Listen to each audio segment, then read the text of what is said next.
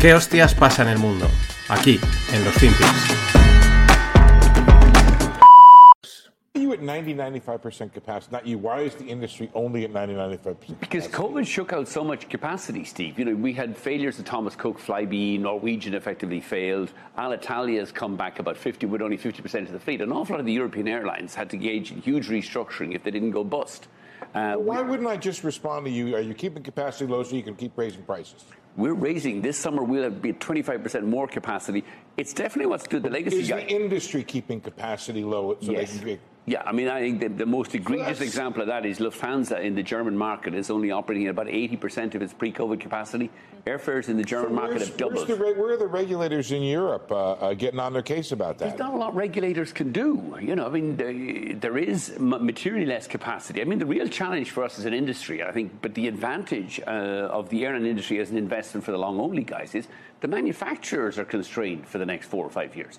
Boeing and Airbus's order book is essentially full to the early 2030s. They can't double production because the supply chains are all challenged, the engine manufacturers, the avionics. Right. They, so there's going to be constrained capacity in Europe, I think, for the next four or five How years. How about you getting workers in order to increase your capacity? Can you no, find them? Yeah, uh, you know, we we pay high. We, we, we have about a thousand pilots, about two thousand cabin crew per term, continuously going through uh, training. Uh, this year, we'll see our labour go from 18,000 people to about 21,000 people. Uh, because we're the only airline in Europe Wait, 80,000 to 20? 18 to 21. Oh, 18. Sorry, my okay. apologies. 18 to 21,000. Uh. English is only a second language, Steve. Eh, pues, ser Alejandro, la verdad es que me lo ha dejado votando, ¿no? Vende humos. Este es eh, el, el, CEO de Ryanair y es acojonante porque le pregunta, el, el, le pregunta, ¿no? El, entrevistador, el, presentador le dice si ellos deliberadamente reducen la capacidad de los aviones para venderlos, para venderlas más alto, pero deliberadamente, ¿no? O sea, no, no dice sí, o sea, sí, o sea, en pocas palabras, yo había leído ya algo, había leído que había rumores que desde, desde la pandemia habían aprovechado para dejar muchos aviones en tierra, pero ya no es que los hayan dejado en tierra, es que lo confirma, dice sí, o sea, nosotros no sacamos más plazas porque así podemos vender los, los eh, pues, o sea, reducir el número de plazas y que suban los precios, descaradamente. Punto. Lo dice, oye, que también es, eh, es de alabar, ¿no? Que por lo menos pues ya lo sabes. Y, y sí, luego ya cuenta rollos que si no sé qué, que si la gente una oferta y demanda, está diciendo que, que, ellos directamente reducen, juegan con la capacidad. Claro, es que la, la, pandemia se lo ha puesto de huevos para hacer, para hacer este tipo de cosas quien, pudiese, ¿no? Quien pudiese. Claro, él le pregunta también, muy interesante, el, el, presentador le dice, ¿dónde están los reguladores europeos, ¿no? O sea, que, quiero decir, ¿dónde, esto de qué va, ¿no? O sea, que están bajo mano, ¿no? En pocas palabras. Pero bueno, ese era el intro de hoy. Mm, que voy a hablaros ahora de Nvidia, ¿no? Eh, de toda la movida de Nvidia. Este es eh, Jensen Juan, que el otro día pues, estuvo por Taiwán, le pillaron un market, en ahí vestido como siempre, y ya todo el mundo, ¡buah! ¿no? Flipando. La verdad es que el tío lo ha petado totalmente. Aquí este es un hilo en el que cuenta pues el típico sesgo del superviviente. Nvidia es una impresón, independientemente del burbujón o no en el que esté. Eh, es una impresión porque, pues bueno, hace mucha tecnología, hace unas tarjetas gráficas muy chulas, apuestan por la innovación, etcétera, etcétera, ¿no? Pero bueno, aquí este hilo pues simplemente cuenta un poco el, pues que él lo intentó, que estuvieron a punto de quebrar, etcétera, etcétera, ¿no? Lo que pasa es que una que dice, porque tenía un acuerdo con Sega, eh, lo cuenta, y Sega, y le dijeron a Sega, él le dice a Sega, oye, eh, lo mejor es que no trabajéis con otros, porque no, no vamos para adelante. Dice, pero necesitaba que Sega me pagase para poder seguir hacia funcionando, ¿no? Sega les dio como seis meses, les dio un poquito de laxitud y, eh, y luego pues consiguieron remontar, ¿no? Pero bueno, es un poco, es la historia bonita, pero es un poco la historia del sesgo del superviviente. Pero bueno, esta es la intro de, de Nvidia. Vamos al, vamos al lío y vamos al jaleo de lo que pasó la, la semana pasada. Sí, como dice aquí Diego, el, nuevo Tesla, ¿no? Eh, eh, pero es que en una hora, es que esta es una locura, en una hora Tesla, Nvidia añadió 220 billions en su, en su market cap, o sea, en su, capitaliza, en su capitalización de mercado después de reportar earnings. El gráfico era una auténtica locura porque era totalmente, eh, vamos, mmm, lo tengo por aquí, si lo puedo abrir, era un, O sea, vamos, que, es que eso no tiene ningún sentido. Bueno, mm, que no tenga sentido no es una cosa que al mercado le preocupe muchas veces. O sea, puede no tener, como ya lo dijo, creo que era Keynes, me parece que era el que lo dijo, que pues tu bolsillo puede ser mm, insolvente mucho más tiempo que el mercado, ¿no? O sea, digo, perdón, mucho, el mercado puede ser irracional mucho más tiempo que tu, que tu bolsillo aguantarlo, ¿no? Pero la gráfica era, eh, vamos, mm, era muy clara que eso, pues, no sé, algo pasa ahí. Pero lo dicho, que puede ir muy lejos, que eso puede seguir mucho y, y el 220 billones, aquí la tenéis. Esta era la gráfica. Esto era el propio, pues, el, día del pelotazo o el día después, ¿no? Estos son los máximos de o sea, los máximos del pico de, de, burbuja o pre-burbuja o como lo queramos decir. Y fijaros el movimiento que hace. Pero claro, es verdad que en el mercado, si no hay nada, de repente hay una joya, pues todo el mundo se mete allí dentro, ¿no? 220 billones, pero es que arrastra, eh, bueno, 220 cuando su siguiente competidor, que es AMD, ya tiene, o sea, vale 175. O sea, tú en una hora has subido en capitalización lo mismo que vale, más de lo que vale tu, tu siguiente competidor, que es AMD, luego Intel y luego Micron y luego otros tantos más. De hecho, eh, ahora lo veremos, mm, valía lo mismo Nvidia que Bitcoin y Ethereum juntos, una cosa de estas, pero bueno, eh, cualquier día, pues bueno, no, voy a entrar, no me voy a meter hoy con Bitcoin y Ethereum, venga, no me meto. Esta es una cosa que también habíamos estado viendo en los, en los earnings de, micro, de Microsoft, de, Amazon y de Facebook, que alguien se dedicó a contar cuántas veces habían mencionado en el conference call eh, la palabra IA, ¿no? Inteligencia artificial. Y pues creo que en la de, creo recordar que en la de Microsoft fueron 65 veces. Y bueno, pues la subida brutal. Aquí ya como era la única, como no se distribuía, como decir, no había más eh, otras techs así presentando resultados, 25 veces. Pues podríamos hacer alguna relación por cada vez, pues prácticamente, ¿no? Por cada vez que lo que mencionaron inteligencia artificial, unos 10 billones que le metieron al mercado, ¿no? Aproximadamente. No está nada mal. Pero volviendo al sentido común, que es al final el que tiene que mandar en el largo plazo, el que está especulando perfecto, el que está metido en la burbuja cojonudo, el que luego se quiera poner corto y lo enganchen hacia arriba también, el que siempre habrá uno que, que justo se puso corto el día que aquello empezaba a caer, pero al final las cosas tienen que ir a, sus, a su, al sentido común. ¿no? Y lo que explica aquí este ALF, eh, pues en relación a Nvidia y a una anécdota del año 2000, pero que tenía que ver en este caso con eh, la empresa Sun Microsystems, que era, pues, un, pues era una de las techs de aquella época y que tenía una valoración de 10 veces venta. Ahora Nvidia no sé en cuántas cientos de veces se estaba cotizando en ventas. Una auténtica barbaridad. Pero el propio CEO de Sun Microsystems en aquella época, pues en años 2000, aunque ya había empezado a petar alguna, bueno, estaba a punto de petar la, la burbuja tecnológica, pero parece ser que la cordura aún, funcionaba, ¿no? O sea, la gente aún tenía un cierto sentido común en general, ¿no? Y, las cosas las llevaban a su sitio y no como ahora que dicen, bueno, pues que me quiten lo bailado que estamos tirando para arriba, ¿no?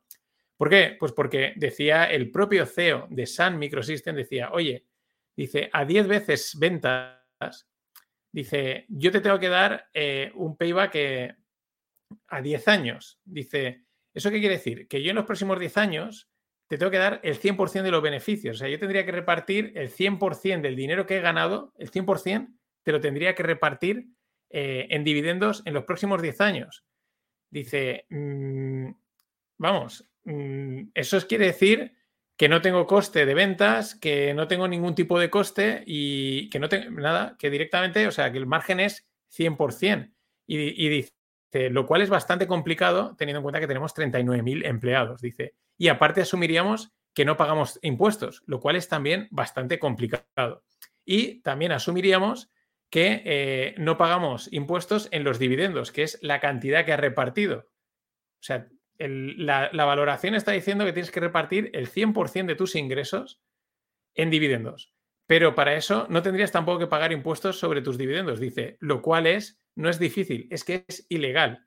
Dice, también tendríamos que asumir que nuestro RD, que es eh, Research and Development, o sea, como I más D, de los próximos 10 años, pues que, pues no, no, se podría hacer, ¿no? En fin, dice, habiendo hecho esto, eh, ¿alguien compraría mi, acción a 64 dólares? Dice, ¿no os dais cuenta de lo, ridículos que de lo ridículo que es esto? Dice, es que no necesitas transparencia. Dice, no necesitas ni siquiera eh, footnotes, ¿no? No necesitas ni siquiera notas de prensa. Dice, ¿en qué? Aquí lo dice bien, ¿no? Pero yo diría, ¿en qué hostias estás pensando, ¿no? What were you thinking? Eh, claro, esto, imagínate a Jensen Juan, en vez de salir, que esto es de hace unos días, a dar el discursito guay, vamos, de, promoción de una, de estilo estilo eh, salía a decir, pero el mercado está loco, me está cotizando mi empresa unos múltiplos que no tienen sentido. Eso no tiene ningún sentido. Hoy en día, impensable que me quiten lo bailado. Pero tampoco demasiado que nos dé tiempo a colocar acciones, que es lo que ha estado haciendo, eh, que es lo que ha estado haciendo eh, Nvidia. O sea, ha aprovechado parte de. Y es como se juega. Es que esto mm, muchas veces en, el, aburrido FinTweet español, eh, que todo es happy, se olvida. Mientras Nvidia coloca, eh, presentaba resultados, resultados la acción pegaba el petardazo padre, la empresa vendía, vendía acciones. O sea, repartía, pues creo que eran, aquí lo ponen, creo que son 10 millones de acciones que habían vendido. ¿Vale? Entonces, eh, pues eso, ¿qué haces? Pues los grandes que hacen, aprovechan y distribuyen acciones. O sea, distribuyen las acciones cuando la gente está comprando, cuando la gente está en la locura, en la parte alta. Es lo que hacen los de Goldman Sachs y los, y los de JP Morgan cuando salen a decir, eh, para el año 2024 hay que estar largo de tecnológicas, ¿no? Pues porque ellos las van a colocar y te las van a vender porque tú estás empalmadísimo con, con las tecnológicas. Sí, aquí lo que os decía, eh, siguiendo de, pues eso, de mm, cómico pero, pero verdad, pues Nvidia eh, es la capitalización de Nvidia es mayor que toda la capitalización de Bitcoin y de Ethereum. Es cómico también por una sencilla razón, porque parte del boom de las cripto, eh, o sea, el boom de primer boom, bueno, el boom de las cripto, le viene de rebote a Nvidia, porque resulta que, aunque hay unas maquinitas para minar, eh, resulta que las tarjetas gráficas de Nvidia, que son súper potentes, se utilizan para minar, ¿no? Y, una y, claro, también se vuelven locos a comprar, ¿no? Pero es curioso cómo el, al final el que te hace la maquinita que, que sirve para producir bitcoins y ethereum vale más que todo bitcoin y ethereum juntos. Vamos a dejar un poco al lado la parte especulativa. Es simplemente como dice el, el periodista este, Joe Weisenthal, cómico, pero es cierto, algo a tener en cuenta. Más cosas, lo que decía, fijaos la diferencia entre el, entre el CEO de Sun Microsystems y el CEO de Nvidia, que es un pedazo CEO, o sea, Jensen Juan, le diríamos eh, Juan en plan directo, en plan en, español, es un pedazo CEO, es un gestor buenísimo, el tío tenía una idea buenísima, ningún pero, ¿no? Pero fijaos la diferencia, hace en el 2000 el CEO de, de Sun Microsystems llamaba a la cordura, a la sensatez. ¿Qué dice el CEO? estamos en el principio de un ciclo de 10 años, ¿no? O sea, a 10 year cycle, ¿no? O sea, oye, todo va bien, tú, un poquito de Cathy Woods, un poquito de, buah, a 10 años, esto es un nuevo ciclo alcista, esto es la bomba, métele un poquito, nada, un poquito más de leña al fuego, vamos a disfrutarlo, ¿no? Pues aquí, desde esta cuenta dicen a 10 year cycle squeeze, ¿no? O sea, simplemente a estrujar y para arriba. Pero bueno, vamos, o sea, hay una cosa peor dentro, o sea, hay una cosa divertida o peor, según del lado del que estés, es nuestra amiga Cathy Wood. Nuestra amiga Cathy Wood, la visionaria, la que, eh, vamos, no hay que invertir a 5 años ni a 20, a 30. Vamos, Bitcoin a 2 millones, a 1 millón. Tesla, uff, Future, Disruptive, Technology, todos esos rollos. La amiga Cathy Wood vendió su posición en Nvidia hace, eh, vamos, justo antes o hace unas semanas o unos meses antes, creo, o no sé si fue a principio de año, ahora, tengo, ahora me están viniendo bastantes cifras a la venta, a la mente, mira, aquí lo pone, sí. Perdonad. Cathy Wood vendió en el, vamos, antes de que acabase el año, eh, la mayor parte de su posición en Nvidia. La mayor parte de su posición en Nvidia. Es que lo esta se veía venir, ¿no? Lo de la amiga Cathy. Crazy Cathy, ¿cómo dijo que era? Ah, eh, que habían probado, acordaos aquel momento en el que después de toda la castaña, bueno, estaban en mitad de la caída, le estaban cascando por todos lados, pero aún le quedaba bastante. Y dijo, no, hemos probado una nueva una, unos, nuevos, unos nuevos sistemas eh, que se ponen cortos en el Nasdaq y le podríamos decir eh, ARK on steroids. Pues son steroids, pero eran de los que, de los que pegan mal, de los que, de los que el ciclo te sale mal. Y esto ya es un pelotazo como estos, a ella no es que le salve, pero le sirve para captar otros cuantos billions, cobrar comisiones y a la marcha, ¿no? Al final, lo que, lo que, lo que resume, pues a mí este, los memes son lo mejor, ¿no? Eh, la envidia, pura, pura y dura de envidia. ¿Qué me he colado?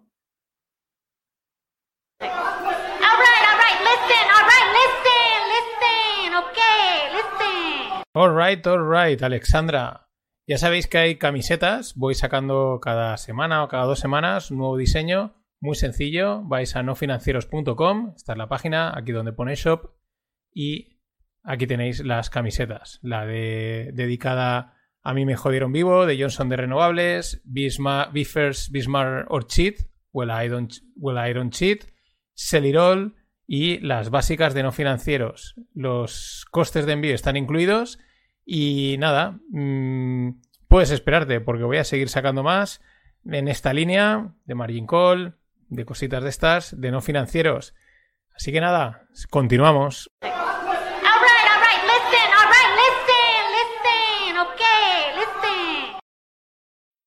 Listen, qué chula es, ¿eh? Pues tengo un vídeo, en la continuación del vídeo sale bailando. Se lo, prepararé otro día porque ahora esto requiere un poquito más de tiempo.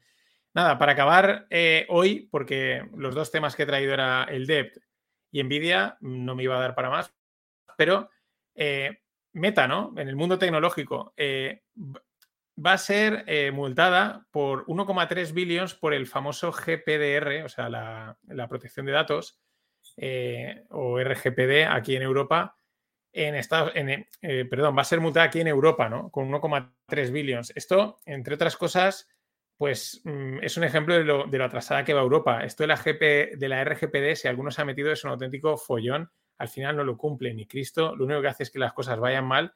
Y lo único que hace es que eh, muchas de estas empresas se planteen irse, que es uno de los rumores que han, han salido desde, este, desde, desde que salió esta noticia, que varias empresas, estas grandes tecnológicas, que también dicen que se van y luego siempre se quedan, ¿no? Pero que, pero claro, al final es un, es un paso atrás. Otro paso atrás que lo tenía guardado y he perdido el, el, el tuit guardado era que, por ejemplo, España quería acabar con el end-to-end encryption, o sea, la, encriptación que hay entre mensajes, que, que, en teoría te da una cierta, en teoría, una cierta seguridad si estamos whatsappeando, ¿no? Pero no, aquí es todo una jauja. Y, y siguiendo con Meta y con las burbujas, por aquí todo el mundo, esto es de burbuja en burbuja y a por la siguiente, ¿no? Meta vende Giphy, que es el mega buscador o mega repositorio de GIFs, a Shutterstock por 53 millones, después de haberlo comprado por 400. Es verdad que para Meta, 400 kilos probablemente pues es como para ti 40, 40 euros. O sea, mmm, es pasta, pero en los volúmenes que se mueven, pues casi puede ser una pérdida asumible, ¿no?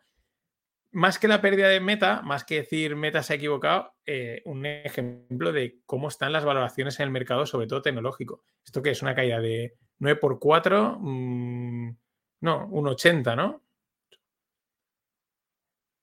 Sí, ¿no? Por ahí, aproximadamente. Un 60, 6 por 4, eh, no, 240, 9, 9 por 4, 36, sí, unos un, pues un 80, entre un 80 y un 90% de pérdida de valoración de... Sí, más o menos, unos, unos 80 y pico, un 80 y pico por cien de pérdida de valoración, que es lo que dicen aquí. Este es un big write down, ¿no? Es una, es una gran pérdida a notar. Ya digo, más que por la pérdida de, de, de meta, que probablemente con la pasta que facturan, mm, pues vale, es una pérdida, pero se la pueden permitir. Eh, el tema es eh, cómo han cambiado las valoraciones en apenas un año y pico, sobre todo en el mundo tecnológico. Una auténtica barbaridad. Y por último, también de estas noticias que son las que, por las que los FinPix existen por estas cosas, ¿no?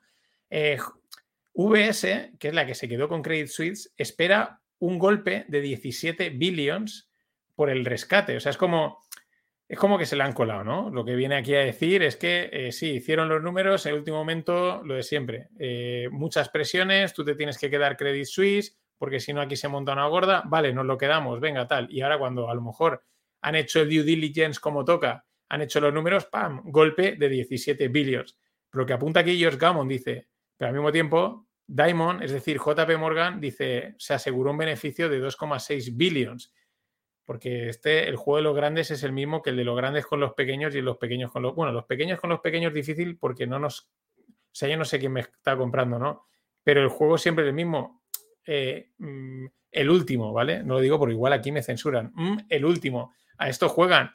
Eh, la verdad es que a los suizos, a Credit Suisse y a US, los americanos, a esto de mm, el último, les han dado en el último año bastante. Recordad la petada de Juan Securities, que no tiene nada que ver con Jensen Juan, y, alguna otra que no me viene el nombre de estas petaditas que han habido de hedge funds. Los últimos en enterarse eran los suizos, los americanos habían salido por patas.